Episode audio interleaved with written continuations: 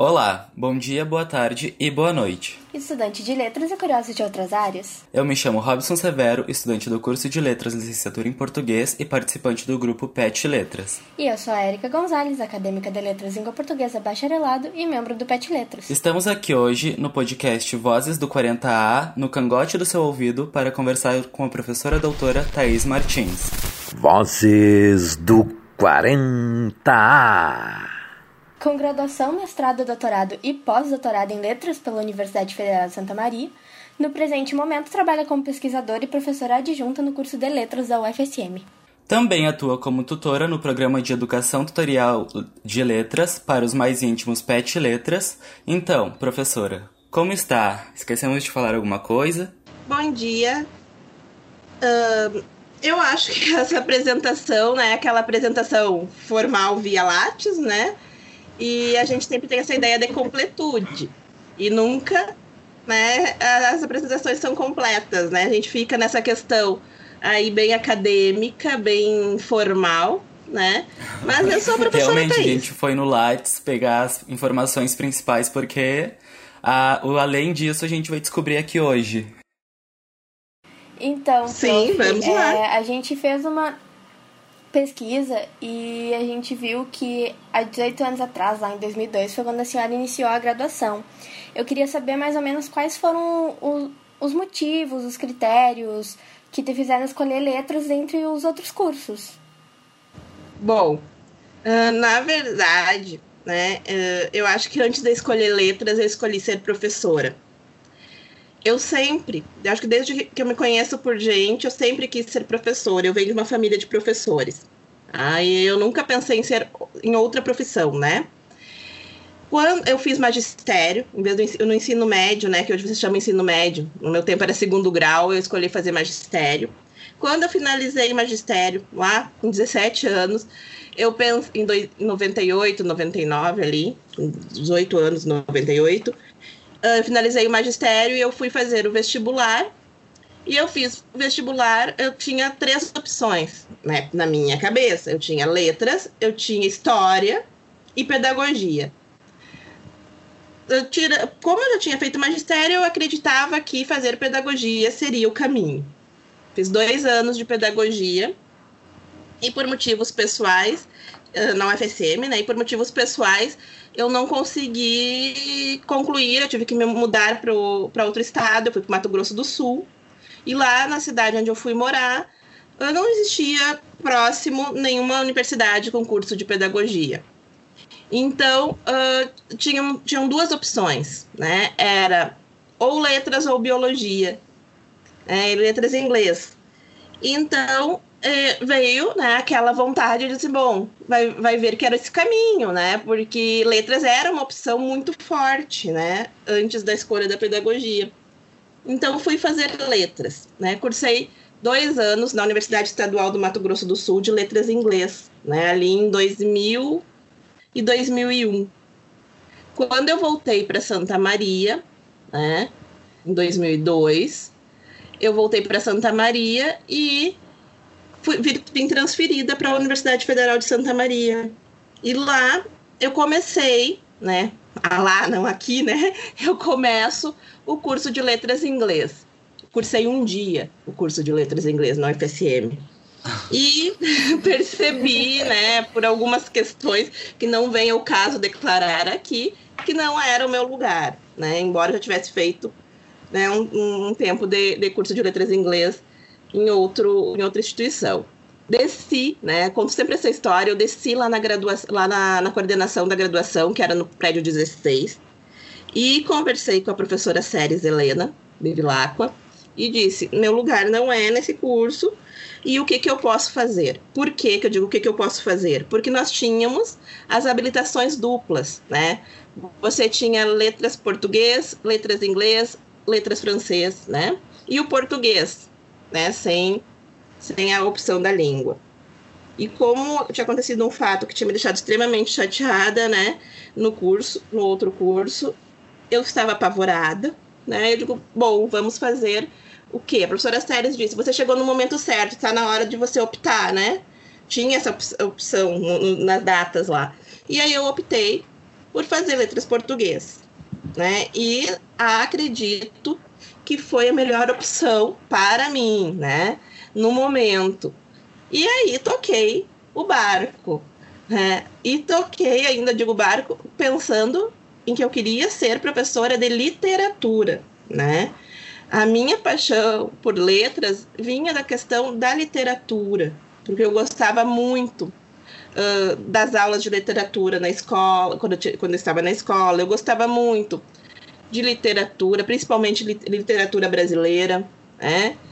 E tive uh, um caminho bem, bem interessante de leitura, que eu, eu acredito interessante à época, né? Disse, bom, agora eu vou ser professora de literatura, né?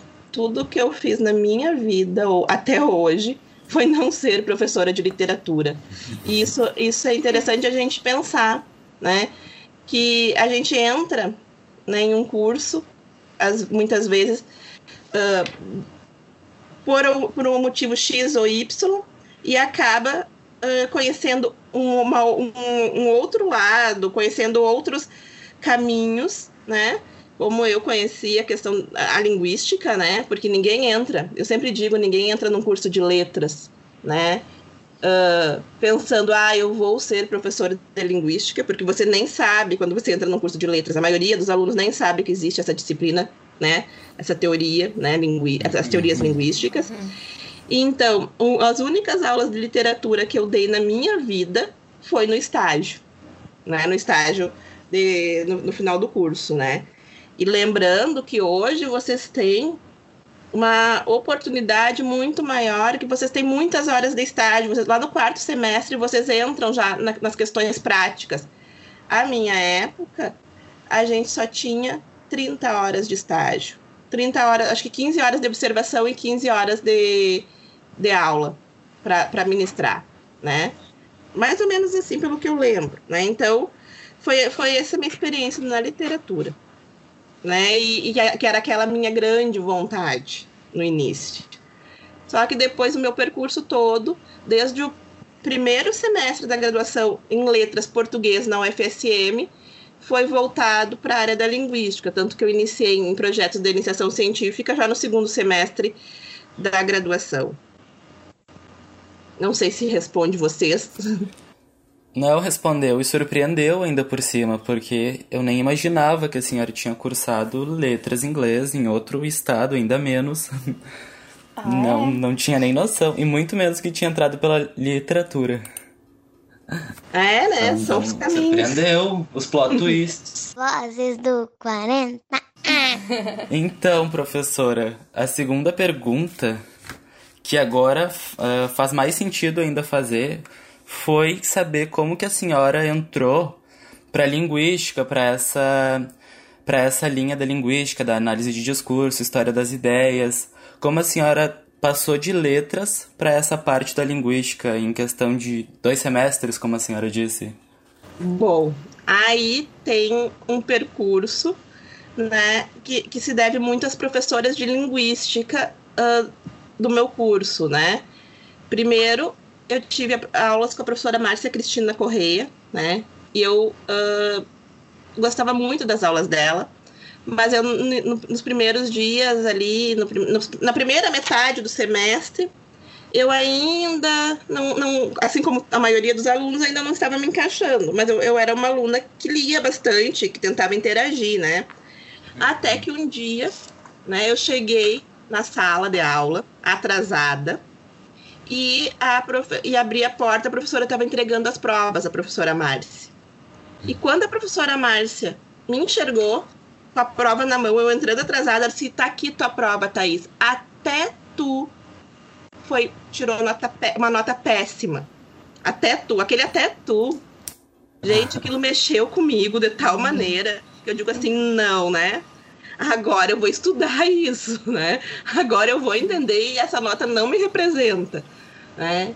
E aí eu, eu lembro, assim, eu, eu, comento com a Márcia hoje, a Márcia é minha colega, ela disse que não lembra muito disso, mas eu lembro que foi uma xingada que ela deu naquela minha turma, e naquela minha turma a gente tem vários professores hoje universitários, né, e professores da escola, o pessoal tá, continua trabalhando na área, né, mas aquela turma, aquela xingada que a Márcia deu, me fez começar a ler muita linguística, muito Saussure, muito Chomsky, né? E, e aí, tanto que depois eu fui a, a segunda prova, tirei 10, né? Na, outra, na segunda prova. E aí, eu disse, bom, é essa professora que eu quero. Eu quero trabalhar com a professora Márcia Cristina Correia. Só que e a professora Márcia tinha um projeto sobre uh, a questão da linguagem, questões de escola. Como eu vinha dessa questão um pouco lá do magistério, da pedagogia, eu digo, bom, talvez seja esse caminho, né? Linguística, escola. Aí eu também tinha uma professora que eu gostava muito das aulas dela, que era a professora Amanda Scherer, né? E a professora Amanda era uma professora de uma disciplina que não era uma disciplina da linguística era uma disciplina que era estratégias de leitura em língua francesa, né? E eu gostava muito daquelas aulas, né? Me identificava com algumas coisas que a professora Amanda falava, mas nunca pensei, nossa, né? Não sabia com que ela trabalhava, nunca pensei, vou trabalhar com a professora Amanda, né?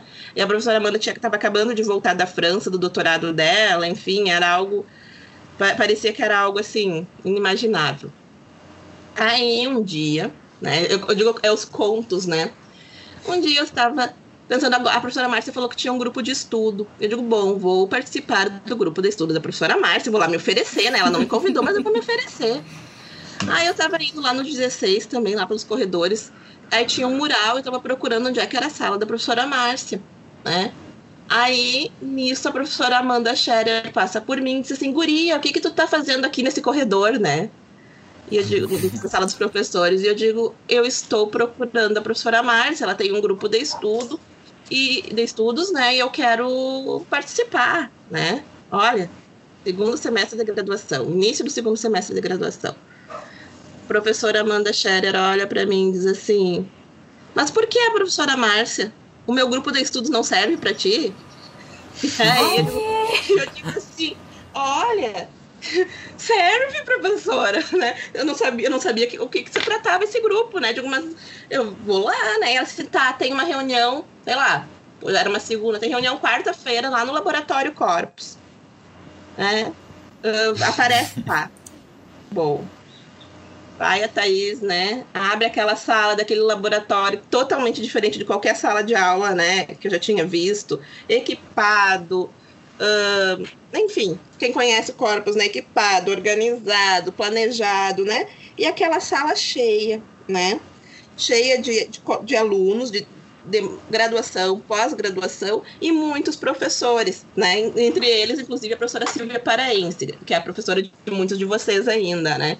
E a professora Silvia, tem que fazer um parênteses aqui, ela era minha professora de literatura portuguesa, né? E, eu, e, e, a professora, e eu também gostava muito de literatura, ainda estava nesse caminho também, não sabia linguística, literatura, né? E um dia a professora Silvia, numa aula, a gente tinha um medo dela, às vezes, né? Porque a gente não conhece, né?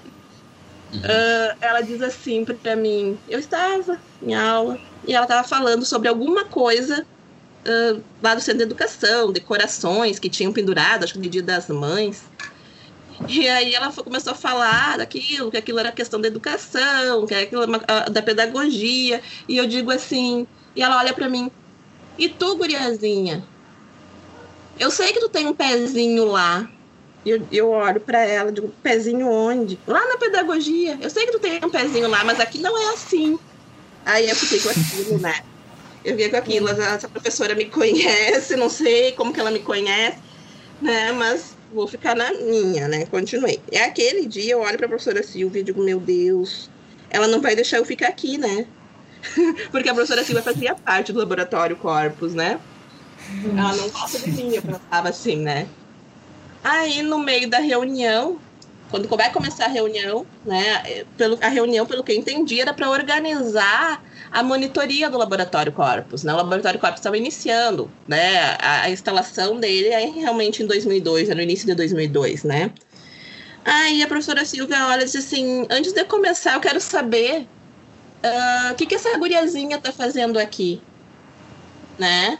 Porque ela, eu conheço todo mundo, mas e essa guriazinha? E eu, eu não sabia o que falar, né? Eu olhei assim, apavorada para a professora Amanda, e a professora Amanda diz, diz assim: ela é minha orientanda. Bom, Aí eu descobri que eu era orientando da professora Amanda. né? e, aí, e aí começa o meu percurso, né? Então, se não fosse aquele momento no corredor, tudo teria sido diferente. se não fosse a professora chamar, acho que seria diferente, não seria? Se não fosse aquele, aquele sequestro relâmpago.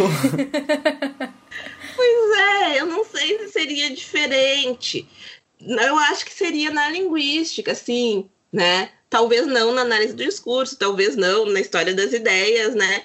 Mas a gente não sabe também, porque às vezes a gente começa lá no início da graduação, ah, eu, numa, numa teoria, e a gente pensa que a gente vai trabalhar com aquilo pro resto da vida. Não, a graduação é o momento de experimentar, sabe?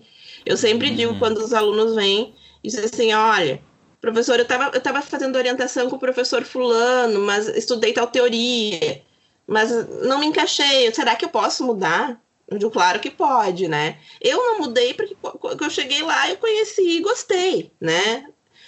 comecei a, a, me, a me encaixar naquele lugar. Agora, se dizer que se não que se, se não fosse esse sequestro, que vocês chamaram de sequestro, seria diferente, talvez seria. Mas eu acho que eu chegaria nesse ponto em algum momento, sabe? Sim, não, eu sempre penso assim, que se as coisas foram, é porque foi para ser, era pra estar tá naquele momento ali a professora Amanda e, e era isso. É, pode ser. Eu queria perguntar sobre a sua experiência dentro do mestrado depois do pós, porque a senhora contou toda a experiência da graduação, como a senhora foi da literatura para linguística, essas coisas. Dentro da, do mestrado, depois do doutorado, depois pós, essa experiência mudou muito? Olha, uh, muda, né? Muda. A gente tem que compreender que a pós-graduação não é uma continuação da graduação, não é uma continuidade da graduação, né? A, gente entra, né? Eu entrei, eu saí do, da, da, da, graduação, em dois, eu me formei ali em janeiro de 2005 e, e em fevereiro ali, ali em março de 2006 eu já estava entrando no mestrado, né? E a gente entra ali pensando, bom, é mais uma aula como a graduação, né? E a gente leva um choque, né? Eu levei um choque, eu digo, não, não, um choque de, de, de realidade quando a gente começa a observar que é muito, né? A gente tem as aulas, mas é muito o que a gente busca, né? Então, o mestrado, ele te faz uh, refletir muito sobre o que tu vai fazer futuramente. Eu lembro que eu comecei com um projeto, quando chegou. E assim, eu acho que tem que dizer para vocês que durante o meu mestrado eu trabalhava, né? Eu comecei a trabalhar uh, numa escola de ensino fundamental, né? E eu, então eu não fiz só o mestrado, só o mestrado, que já é muito, né? Eu, eu, eu fiz o mestrado trabalhando, o que não é tranquilo, eu não tinha bolsa de pós-graduação, né? Não é tranquilo porque você tem todas as exigências da escola. Eu trabalhava numa escola uh, filantrópica, né? Particular, mas que trabalhava numa comunidade carente, e essa escola tinha toda uma exigência, né? Uma exigência que você tinha que visitar os alunos na casa, de, na casa deles, né? No início do ano, você tinha que conhecer as famílias, você tinha que participar de retiros espirituais, né? Porque era uma escola confessional. E nisso tudo você tinha todas as obrigações da pós-graduação, porque um aluno, porque um aluno não bolsista tem as mesmas obrigações de um aluno bolsista, né? E aí eu quando entrei na escola, outras questões começaram a vir. Veio todo aquele meu desejo de trabalhar com questões voltadas ao ensino.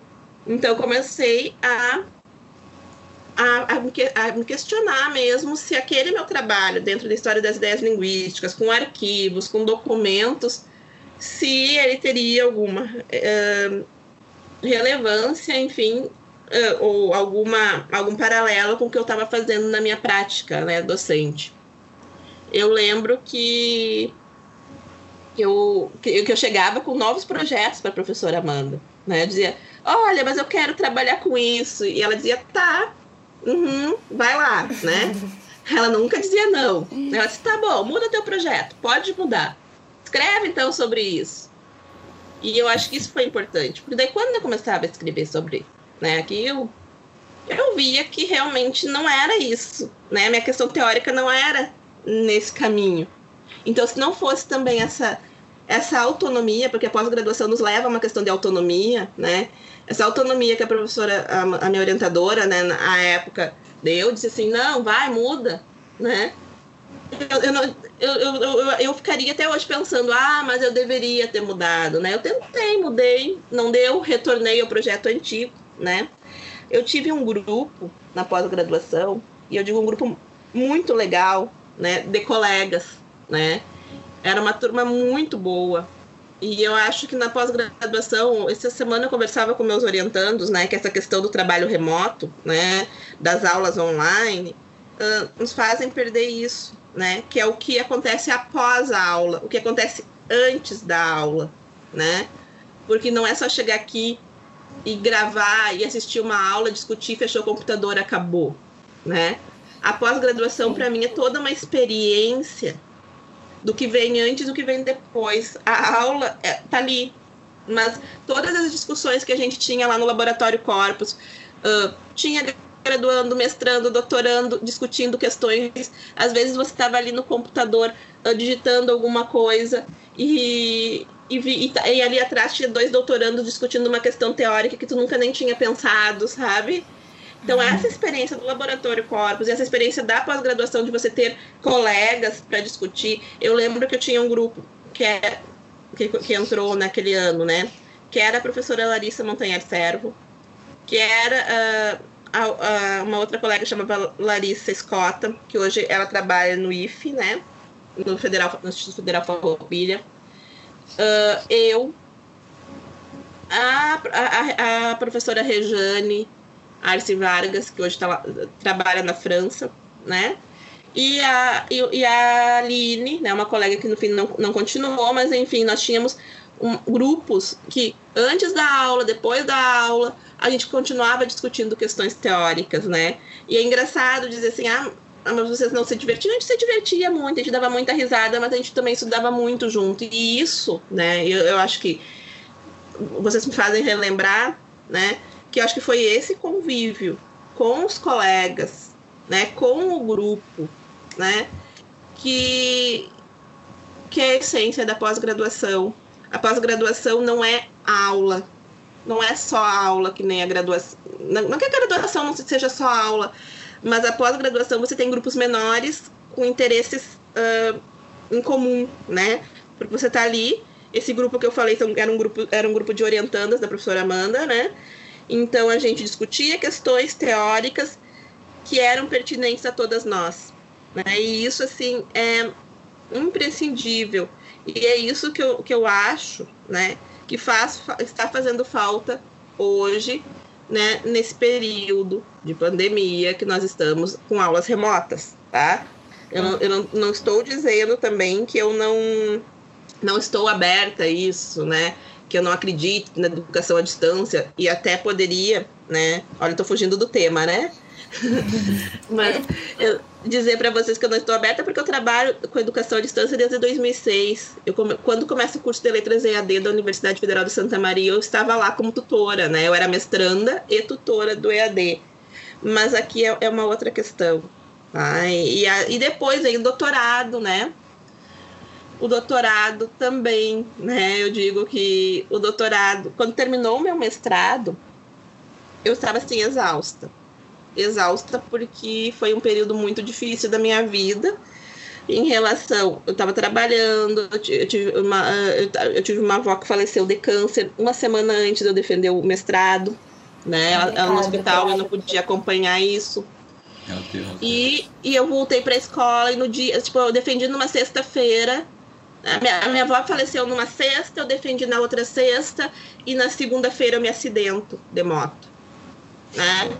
E aí, tipo, para, para tudo, né? E eu fico, eu fico seis meses praticamente andando de muleta em cima de uma cama, lendo muito, mas aí voltei para literatura, lendo muita literatura, né? Enfim. E um dia eu recebo novamente um telefonema, né?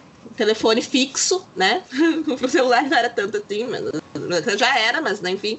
Nunca me esqueço que eu, que eu recebo uma ligação da professora Amanda Scherer novamente, que diz assim para mim: Thaís, eu tô aqui vendo as inscrições na, na, na, no doutorado e eu não vejo tua inscrição. Eu digo, sim, a senhora não vê porque eu não fiz. e ela diz assim, mas por que tu não fez? Eu disse, ah, porque eu tô assim, eu quero, tô, me acidentei, enfim, eu quero descansar. Gente, o xixi que eu escutei. Foi outro sequestro relâmpago, então. Mas assim, tu vai tu vai descansar quando tu se aposentar. E hoje nem sei se a gente vai se aposentar, né? Eu acho que essa frase tenho que cobrar dela. Vou ter que cobrar dela, né? Mas tu vai descansar quando tu se aposentar. Agora não é hora. Eu quero ver o teu projeto aqui, né? E aí o que acontece que quando eu falo também da experiência do doutorado, né, vem toda uma experiência de uma postura acadêmica, né? Isso uh, eu sempre digo, uh, a gente tem uma postura acadêmica muito importante. O que é uma postura acadêmica? Né? Isso sempre, a, a, as minhas professoras que eu, que eu tive na pós-graduação, desde o mestrado até o doutorado, ela, isso também foi muito importante. É o saber que eu chego numa aula pós-graduação, eu entro e eu só saio no, quando a professora, depois que a professora sai. Eu não fico entrando e saindo para tomar um cafezinho. Né? É uma questão de chama respeito.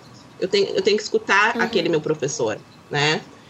Uh, eu vou para um evento, eu tenho, eu fico do início ao fim de um evento, né? Porque né, você sair no meio, ou pelo menos até o palestrante que está falando terminar, terminar o que está falando, que é uma questão de respeito ao colega que está ali. Uh, saber escutar, uhum. né? Também isso, isso assim, são, são questões assim que a pós-graduação uh, contribuiu muito né, nessa questão dessa, dessa formação, né? Desde como me portar, eu acho que a pós-graduação e, e também a experiência no Laboratório Corpus lá, que começou lá na graduação, de monitoria, enfim, possibilitou um, convívio com diversos uh, professores, diversos pesquisadores, assim, que não, não tem explicação, né? A, a ida a eventos pelo Brasil inteiro, isso tudo assim que a pós-graduação proporcionou, né? Eu acho que foi muito positivo na, na minha formação, né? Eu, eu, conto para os alunos, né? Tem o professor Eduardo Guimarães, da a época é, da, da Unicamp, né? Ele veio uma vez em Santa Maria. Eu estava lá na graduação ainda, né? E ele uh, é referência na área, né? Só que eu, ingênua, né? Eu, dizia, eu achava que o professor Eduardo Guimarães era um professor de análise do discurso, da área de análise do discurso. E eu, eu lembro que eu passei uma, uma, mini vergonha, não, uma grande vergonha, né? é, a lá Amanda, que ela diz assim pro Eduardo, eu tava lá na máquina de monitora, na máquina do Xerox, lá do Corpus, tirando Xerox, tirando Xerox, e a Amanda olha e diz assim, Eduardo, essa guriazinha aí acha que tu é analista do discurso. E ele me olhou assim e diz: Não, eu não sou analista do discurso. Eu sou um semanticista. Mas antes de tudo, eu sou um linguista. Gente, eu queria abrir um buraco. entrar, né? Mas isso também uh, é uma lição, né? porque a gente tem que uh, conhecer, né? A gente tem que ler muito para poder fazer afirmações, né? Eu afirmava que o Eduardo Guimarães era analista de discurso porque eu tinha visto um texto dele que ele falava de análise de discurso, né? E a gente, e a gente sempre quer botar as pessoas em caixinhas, né? Então, ah, é um analista de discurso. Né? E, ele mesmo disse, sou semanticista, mas antes de tudo eu sou linguista, né? Um profissional que trabalha com a linguagem. Então, é, isso também foi uma lição, né? Digo assim, a gente começa a se colocar em caixinhas e não é assim. Eu gosto de contar história, não é assim.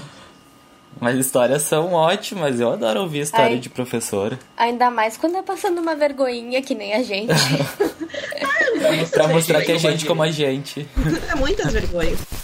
Vozes do 40. Professora, a senhora estava falando sobre convívio, sobre seus erros e tentativas para descobrir um, um trabalho de mestrado, depois doutorado e até mesmo na graduação.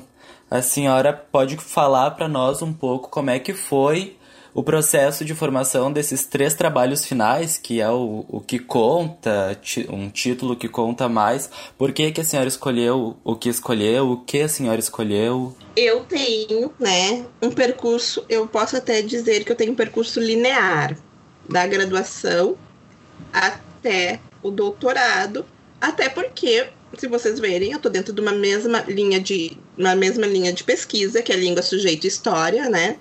da pós-graduação, eu tive a, a, mesma orientadora, né? E eu segui um caminho que foi lá na graduação, eu estava pensando na história da linguística na UFSM, né? Com, com ementas, com ementários, né? Uhum. Aí eu vou para a, a, o mestrado pensando como a análise do discurso, daí eu pego da linguística, né? A análise do discurso se disciplinariza dentro, uh, se disciplinariza no Brasil, mais especificamente no Rio Grande do Sul, né? Então, você tem. Primeiro, eu estou trabalhando com a, com, a, com a, linguística, né? Que, uh, como disciplina, né? Eu penso muito na questão da disciplinarização. É quando um saber, né? Uma ciência entra na ordem do institucional, na ordem do disciplinar. O que é recortado da linguística, né, da ciência linguística que é ampla, o que é recortado para dentro de uma disciplina. Escolhas são essas que dizem que linguística geral é isso e não aquilo. Quem são os atores envolvidos? Quem são os sujeitos envolvidos nisso? Né? Essa formação desse sujeito? Como então, como que essa linguística se constitui no Brasil? Nos cursos de letras na década de 60, né, como disciplina. Não quer dizer que não existiam estudos uh, voltados a estudos da linguagem antes, mas como disciplina nomeada como linguística entra nos anos 60. E aí, depois eu vou pensar na pós-graduação como que isso se dá com a análise do discurso, né? Análise de discurso. E aí eu vou buscar duas instituições, né? Eu vou buscar arquivos Uh, eu fui buscar na pós-graduação, né? Eu, eu, eu, não na graduação, mas na pós-graduação, porque a análise de discurso ela aparece primeiro como alguma como disciplina, né? Na pós-graduação. Então eu fui ver como a análise de discurso se disciplinariza, né? Porque não necessariamente nem todas as teorias são disciplinarizadas, né?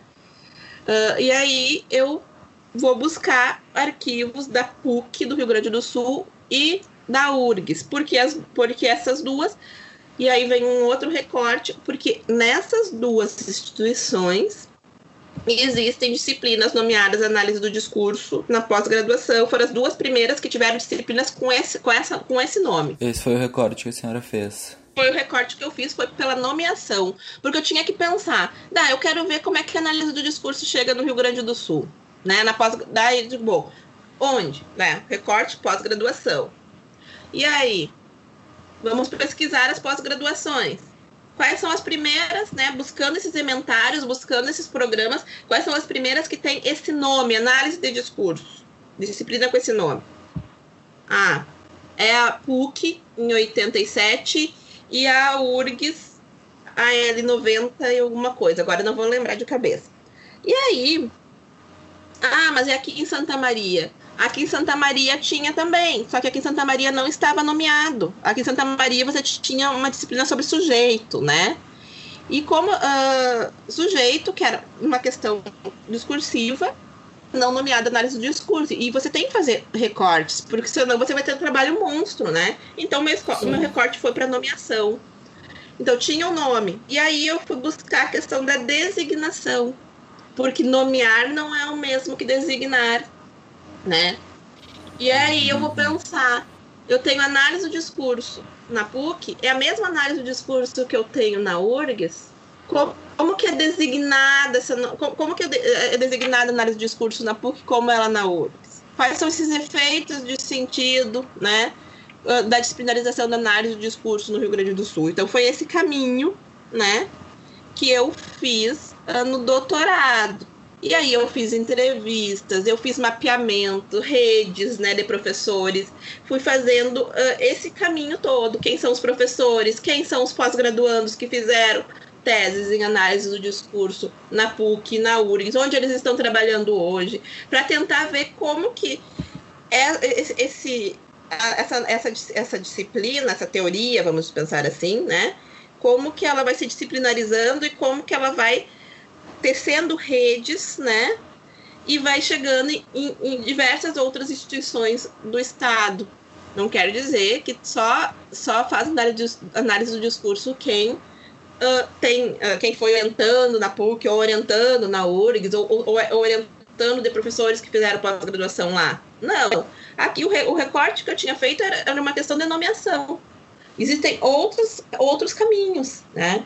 Eu lembro, né, muito e agora vocês fazendo uma entrevista, né? Às vezes a gente faz uma entrevista a gente quer ouvir algumas coisas e a gente acaba ouvindo coisas totalmente diferentes, né?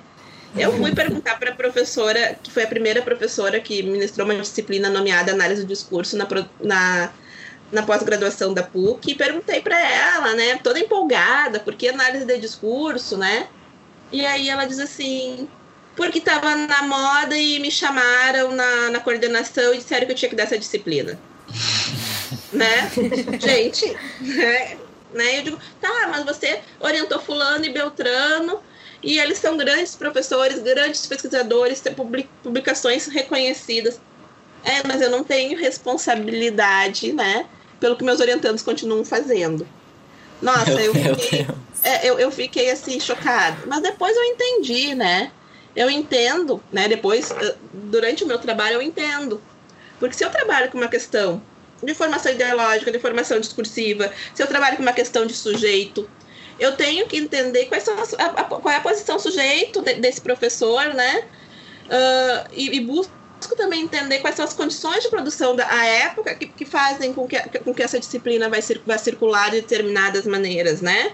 Então, aí análise do discurso, né, que, que, que me dá esse modo de leitura, né, que me, fornece um aparato teórico e um aparato analítico que me faz compreender, né, esse percurso. Né? Então, quando eu faço essa, essa articulação, tanto no, no, mestrado, no, no, doutorado e depois no pós-doutorado, dessa articulação da análise do discurso com a história das ideias linguísticas, eu acho que, embora eu, eu, quando eu trabalho essas histórias, história de teorias, história de conceitos, né, na história das ideias linguísticas, a análise do discurso contribui muito, né, pra, com a questão uh, teórica e analítica.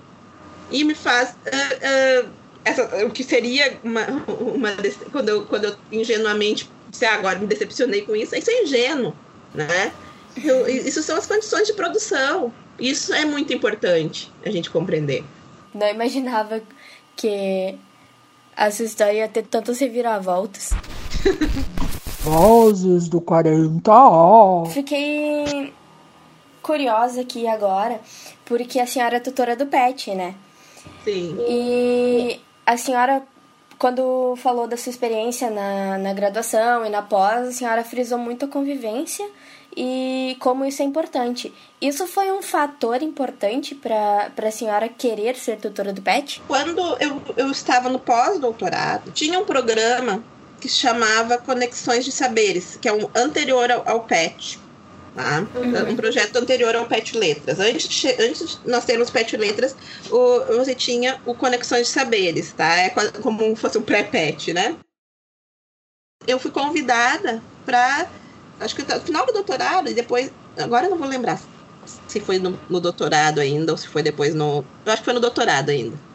E a professora Verli Petri me chamou para trabalhar com um grupo de alunas que estava uh, trabalhando numa escola, né, para ajudar elas, né, para fazer, para ser uma co-orientadora de, desse grupo do Conexão de Saberes, que ia, iria para a escola. Ela me chamou pela essa minha experiência em sala de aula, né? e era para trabalhar questões de sentido, de produção de sentidos, né? Então Sim. a gente fez um projeto, enfim, e aquilo ali, no, novamente, né, uh, me, trou me trouxe essa questão da escola, de ensino, da, da, do motivo de eu de também de, de, pensar, eu querer ser professora, né? Uh, pensar que a graduação em letras é uma formação de professores, né? Por mais que eu tenha todo esse percurso voltado para pesquisa, né? Eu tenho que compreender isso, isso e o PET me ajuda muito a compreender que o objetivo da, da graduação, claro que também é formar jovens pesquisadores, mas o objetivo primeiro é formar professores, né? Uhum. E aí, né, falando da licenciatura, tá, gente? Não estou falando do bacharelado, né? Eu estou falando da licenciatura porque é da onde eu venho, né? Do meu é, lugar. A Erika ficou meio assim. Do meu Não, lugar. Tudo bem, seu nicho, né? É. Do meu lugar de, licenci... de, de licenciada, tá? Uh, até. E aí, eu vou, né, me insiro, me insiro nessas questões, eu gosto muito, enfim. Depois a professora Verli era tutora do PET, daí quando ela estava para sair, ela me convidou para participar de algumas reuniões, pra, porque ela achava que eu tinha um perfil que poderia, né, uh, ser uh, próximo ao que, ao que se espera do tutor do PET. Eu não sabia se eu tinha, mas enfim, acreditei, né? Fui, participei de algumas reuniões com um grupo, ajudei a elaborar um plano, pro, porque a gente, lá no, no PET a gente faz o plano em dezembro do que a gente vai, do que a gente vai trabalhar no outro ano, né? E a professora Berli ia, trabalhar, ia sair em agosto, e eu come, lá em dezembro do ano anterior eu fui lá, colaborei com alguns projetos, mas necessariamente não queria dizer que eu seria tutora, porque teria uma seleção, né? Pública, enfim e outros professores poderiam uh, também concorrer, e, e, enfim. E o PET, né? Aí vem a questão, quando eu falo assim, a questão de formação de professores, né? E o PET tem tudo, porque o PET tem ensino, tem pesquisa e tem extensão. E aí vem a questão eu, eu, é a questão da pesquisa, né? Eu penso muito nisso, a questão da, do ensino e da questão da extensão. Então, me dá essa possibilidade de trabalhar tanto com bacharelado como com a licenciatura, né? E trabalhar com os alunos, com esse convívio, né? De, de da formação de vocês e também que contribui muito comigo, com, com o meu trabalho. Eu acho que quando a gente está nas reuniões, às vezes a, gente, a professora, a gente né, se estranha, às vezes a gente mas essa, essas discussões, quando surgem novos projetos, isso é vida, gente sabe? Isso, isso, isso é o que vale a pena na profissão, né? Porque o professor que se encerra numa caixinha lá na pesquisa, lá na pós-graduação, numa caixinha encerradinho, né? Ah, não estou criticando. Eu também trabalho na pós-graduação, também dou aula na pós-graduação, oriento mestrado e oriento doutorado. Mas o que me alimenta, né, é aqui, é, é com você, é, é com, com os alunos. E o PET me dá essa oportunidade desse convívio, né? Nesse convívio de, de, também aprender coisas novas. Hoje mesmo, gravando essa, essa entrevista com vocês, nossa, né? Essas questões, essas tecnologias aqui, né? A gente, gente, assim, ó, esse, esse novo projeto, a gente está sempre se reinventando no PET, né? Eu digo reinventando porque a gente lá em dezembro fez todo um planejamento que agora chegou em abril com essa questão da pandemia, não deu, não deu para não deu para executar. E aí o que, que a gente fez? A gente fez uma reunião, surgiram mil ideias, a gente fez novos projetos. E não é um projeto da professora Thais, é um projeto do grupo PET. Cada um de vocês contribuiu com ideias, né? Com ações, com vocês foram pesquisar, vocês uh, e cada um dentro da sua perspectiva, no que trabalha, né? Não é assim agora eu vou obrigar o fulano a trabalhar nisso porque ele tem que trabalhar nisso, né? O grupo PET tem uma questão para mim que é essa questão democrática. Uh, às vezes eu gosto mais de um projeto, mas o, mas o, o, o grupo não está uh, afim de fazer esse projeto, mas quer aquele outro. E eu tenho que aceitar isso, né? Eu acho que o PET é um exercício, né? Constante, né? De, de tolerância também, de, de diversidade, porque se eu for pensar, hoje a gente consegue ter uma diversidade no PET, que a gente tem alunos do curso de inglês, do curso de espanhol, do curso de português, desse, dessas três licenciaturas, e a gente tem alunos do bacharelado. A gente tem a revista Ideias, né? E vocês estão uh, lá trabalhando desde o processo de, de divulgação, de recebimento de textos, de revisão. Isso é feito por vocês, né? E, e muito mais por vocês do que pela tutora. A tutora tá aqui, né? Eu, como tutora, tô aqui uh, dando, acho que dando condições para isso, mas quem tá com a mão na massa, né, são vocês. E isso me deixa muito feliz, sabe? Acho que trabalhar no PET é isso que, que me faz respirar, né? Então, eu digo faz respirar porque é, é aqui é o, é o lugar da criatividade, né? Aqui que a gente consegue colocar nossa criatividade, que às vezes dentro de, um, de uma disciplina, a gente tem um programa a seguir, né? Ou não é um. Aqui não, aqui a gente é, consegue. Aqui, né? No PET, né? A gente consegue contemplar os diversos pontos. Vamos pensar que esse outro projeto que a gente está começando a redigir, que é sobre o manual de linguagem inclusiva, e ontem a gente teve uma reunião, né? Ontem, 12 de maio de 2020, a gente teve uma reunião Uh, é uma, é uma, foi uma, é uma questão que eu nunca pensei na vida, né? Uh, linguagem inclusiva, quer dizer, nunca pensei. Li alguma coisa, vi alguma discussão, mas teo pensar teoricamente eu nunca tinha pensado sobre isso. E agora vocês querem, tem um grupo do PET, um grupo dentro do PET que quer trabalhar com isso. E aí vai lá, a professora Thaís ler teoricamente sobre isso para ajudar a construção de um projeto, né? Uh, quando tô, aqui, quando, quando vocês criam esse Vozes do 40A, né? Como esse podcast. Quando eu pensei, né, lá com vocês, ah, vamos fazer alguma coisa assim. Eu tinha pensado outra coisa, eu tinha pensado uh, em, em, em, dar. Uh, né, eu apresentei para vocês uma proposta totalmente diferente do que essa que vocês estão fazendo agora. E com certeza é muito melhor do que a proposta que eu tinha feito. Então, essa troca é fundamental, né? Então, o pet sim proporciona, né? Vem aquela que a Erika pergunta, né? Se essa questão do convívio. Eu acho que o pet, ele, uh, ele, ele, tem esse lugar, né? De formar vocês em diversos aspectos, né?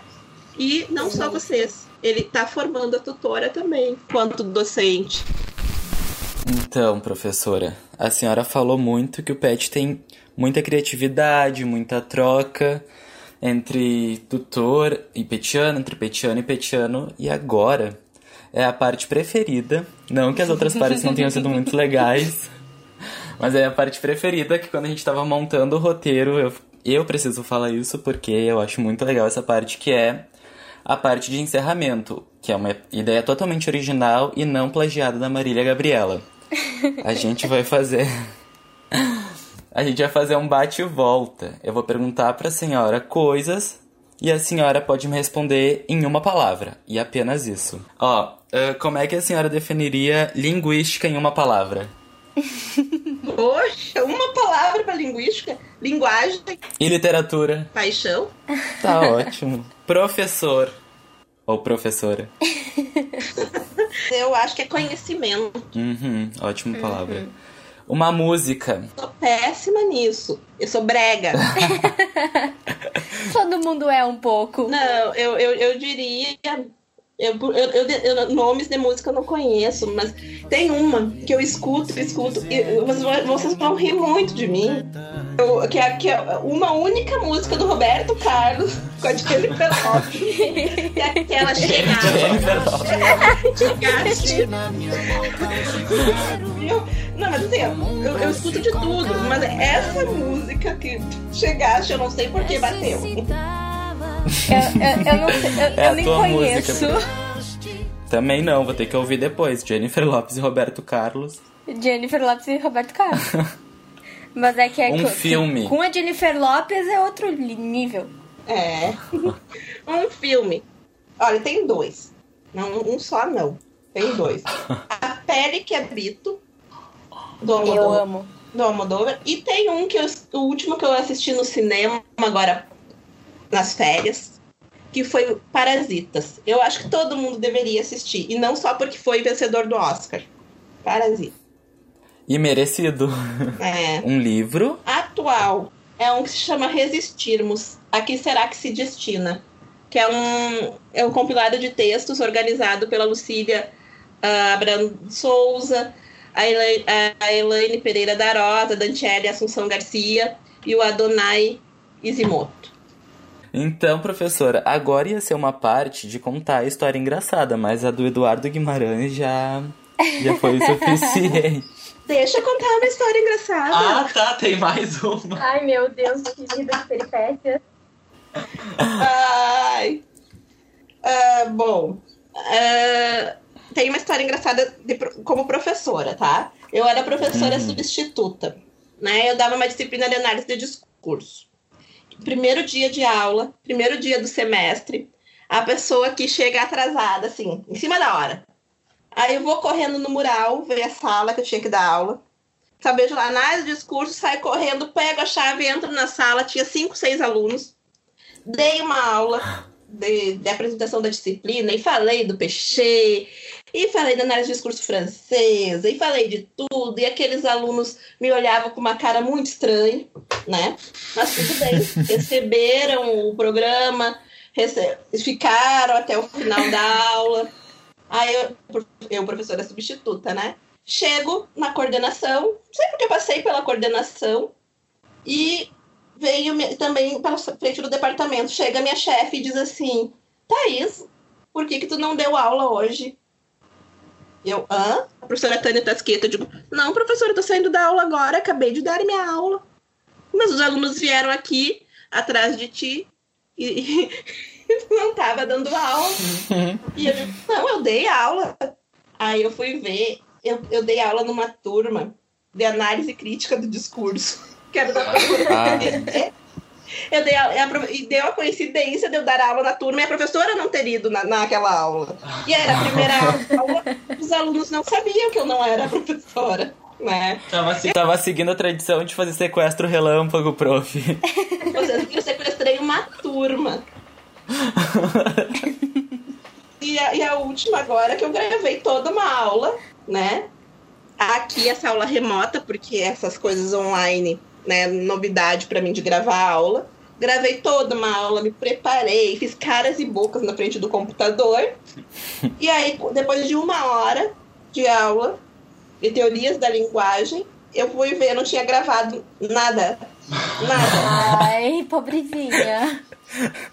Domingo, num domingo à tarde, eu gravei, eu dei uma aula para uma tela de computador. E não gravei. Eu aguardei isso depois, porque eu já tinha passado tanta raiva com isso. Eu dei tanta risada que chorar já não adiantava mais.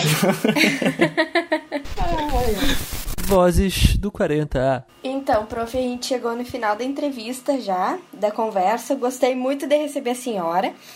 Ah, nós, do Grupo Pet, nós do Grupo Pet Letras, a gente gostaria de agradecer pelo tempo que a senhora cedeu para conversar com a gente. Foi muito boa, muito engraçada. e foi extremamente gratificante saber que a senhora também passou pelas coisas que a gente passou. E a gente espera ter mais oportunidades para receber para outro bate-papo sobre outros assuntos que podem surgir. Ah, tem algo a mais que a senhora acha interessante acrescentar? Algo que ache válido dizer, ressaltar? Esse é o teu momento. Expõe a tua arte. Eu acho assim que vocês têm que pensar que nada é definitivo, tá? Ah, não é porque vocês ah, que vocês estão na graduação para experimentar. É isso que eu digo para vocês. Experimentem, circulem, conheçam pesquisas, conheçam professores, conheçam teorias, conheçam disciplinas, conheçam conceitos. Experimentem tudo que a graduação possa proporcionar para vocês. É isso. Perfeito. Vou levar bom. vida esses conselhos todos. Eu também. Muito obrigada, prof. Foi um prazer.